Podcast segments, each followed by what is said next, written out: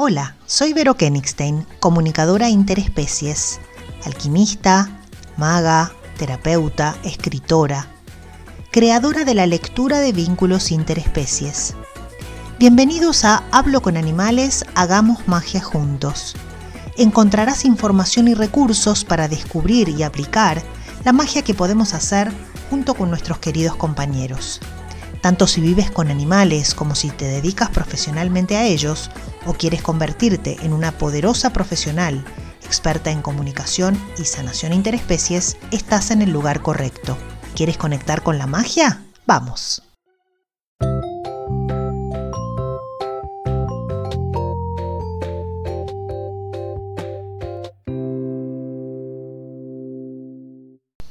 Buenas, buenas, buenas. Hoy les traigo un tema candente. bueno, Em, quiero que conversemos sobre los animales. ¿Se enferman por nosotros? Uno de los temas que más interés suscita entre los seres humanos es la relación que establecemos entre las enfermedades de, de los animales y la experiencia de sus familias humanas. Muchas veces un animal manifiesta un síntoma físico o puede ser comportamental o vincular que por analogía se relaciona con un tema o situación particular del sistema familiar al cual pertenece. A veces, las enfermedades o síntomas nos hacen sentir hermanados, pero otras generan culpa porque tenemos la idea loca de haber producido, entre comillas, esa enfermedad por alguna acción o inacción de nuestra parte. En este último caso, déjenme decirles que desde mi punto de vista, nada más lejos de la realidad. Por el contrario, yo creo, mi visión del asunto, es que estos desórdenes aparecen como una manera de mostrar aquello que en nuestra vida no estamos amando. Así es, no estamos manifestando el suficiente amor a ese tema. Y representan esos, esos temas de salud, representan una especie de linterna que nos ilumina el camino nuevo que necesitamos recorrer para restablecer el orden y recuperar la armonía. Entonces, el resumen no es que se enferman por nosotros o por nuestra culpa, sino que reflejan con precisión y claridad el lugar de nuestra experiencia que requiere recibir más amor y atención de parte nuestra. Las hipótesis que manejamos desde la lectura de vínculos interespecies es que esta manifestación es significativa y se relaciona con un tema importante o no resuelto en la persona o en la familia humana. Este síntoma o este desorden es una manera en la que el cuerpo del animal, representando una partecita de ese sistema, intenta resolver eso desordenado. Veamos qué significa la palabra analogía. Analogía es un término que indica una relación de semejanza entre cosas distintas. El concepto permite referirse a la detección de atributos semejantes en seres o cosas diferentes. Para percibir esta analogía, es importante habitar un espacio meditativo, ser un observador plácido y neutro. Como en la lectura de vínculos interespecies trabajamos con una perspectiva organísmica, esto significa que los órganos representan por analogía diversas funciones de todo el sistema, y también fenomenológica, lo cual significa que observamos los fenómenos sin evaluarlos ni interpretarlos, podemos empezar a comprender la relación significativa y simbólica que el cuerpo tiene con cada uno de los otros niveles o planos que conforman a los seres vivos. Cada órgano tiene una función asociada, una forma, una emoción o una serie de emociones, una serie de actitudes que ese órgano rige. Cuando podemos percibir con qué función, forma, emoción o pensamiento se relaciona el trastorno en un órgano o sistema determinado, vamos a ser capaces de encontrar la punta del ovillo para acompañar a desatar el nudo. Desde mi punto de vista, Todas las enfermedades se originan en un bloqueo de la energía vital. En algún punto de la experiencia multidimensional, física, emocional, mental, vincular y espiritual de esa familia, hay algo que no fluye. Entonces, como los animales tienen un instinto colaborativo ancestral, se produce una acción de compensación y así se asegura la supervivencia de la especie. Si los seres humanos somos capaces de reconocer dónde está el bloqueo y actuamos para restablecer el flujo de la vida, es muy posible que la enfermedad ya no tenga sentido y con ayuda veterinaria integral adecuada, ¿qué quiero decir con esto? Significa sin tapar u ocultar el síntoma, sino ayudando a restablecer la biodinámica anatómica y fisiológica, este síntoma puede remitir. Es decir, tenemos la gran posibilidad de curarnos a nosotros y a nuestros compañeros a través de la conciencia y la acción amorosa. El primer paso es entrar en un estado de neutralidad para poder ver el patrón energético que el síntoma físico está mostrando. Establecemos la relación entre el trastorno que es decir, qué es necesario hacer para restablecer el equilibrio, el órgano, y vamos a investigar qué función energética, fisiológica, emocional o de pensamiento cumple, por cuál chakra está regido ese órgano, y un potencial desequilibrio en algún área de la vida del humano asociado con lo que estamos leyendo. Establecemos entonces una hipótesis. Vamos a preguntar, no damos nada por sentado, nada, si alguna experiencia del consultante con resonancia en su presente o con algo que verdaderamente no haya podido terminar de resolver y sigue activo, puede tener relación con este tema.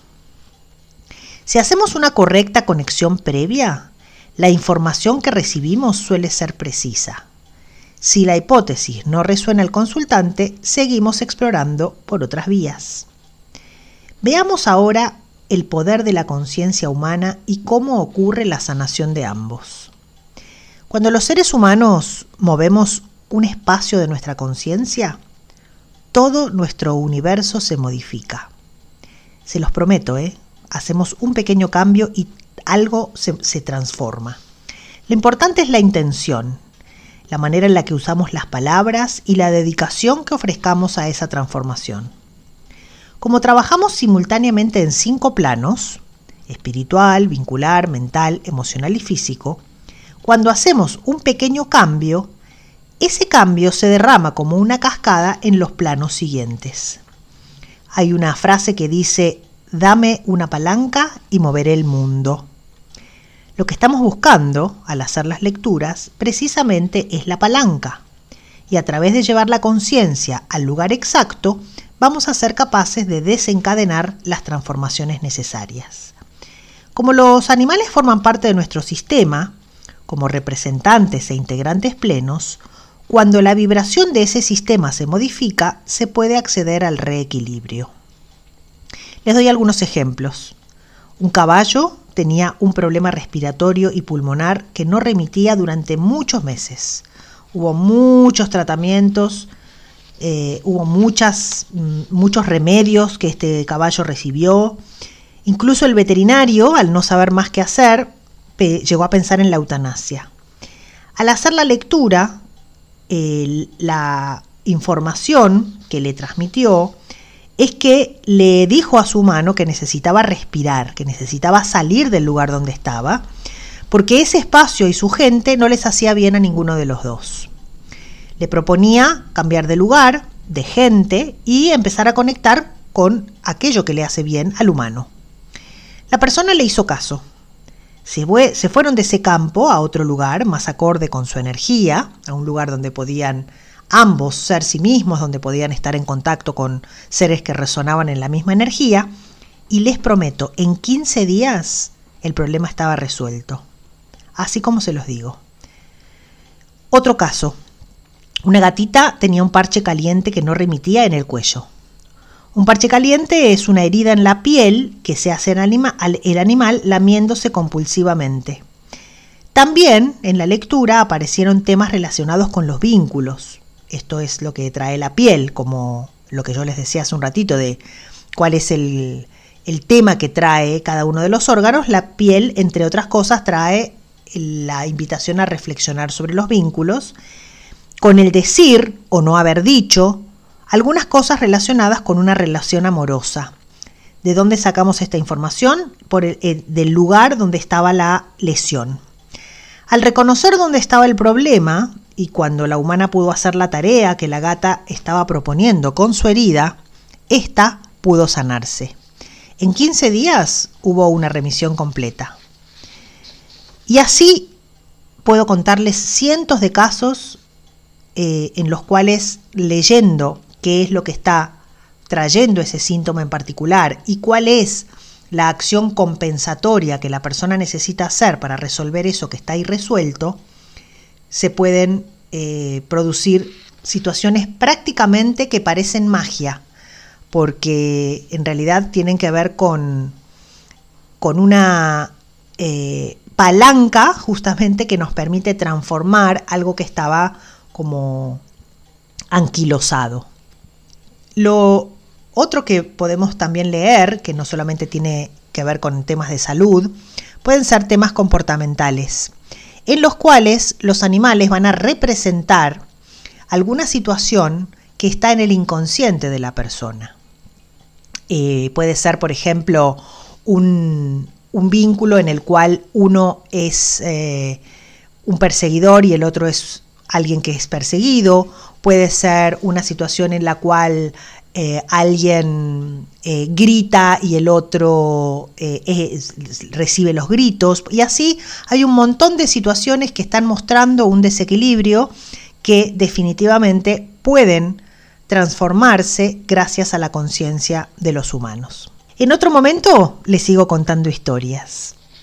Mientras tanto, si tienen ganas de compartirme comentarios o enviarle este episodio a alguien a quien pueda interesarle, va a ser genial.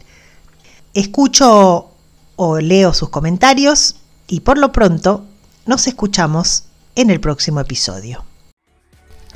Y esto fue todo por hoy en Hablo con Animales, Hagamos Magia Juntos, el podcast. Espero que hayas disfrutado la exploración de hoy y que puedas empezar a poner todos estos temas en práctica en tu experiencia cotidiana.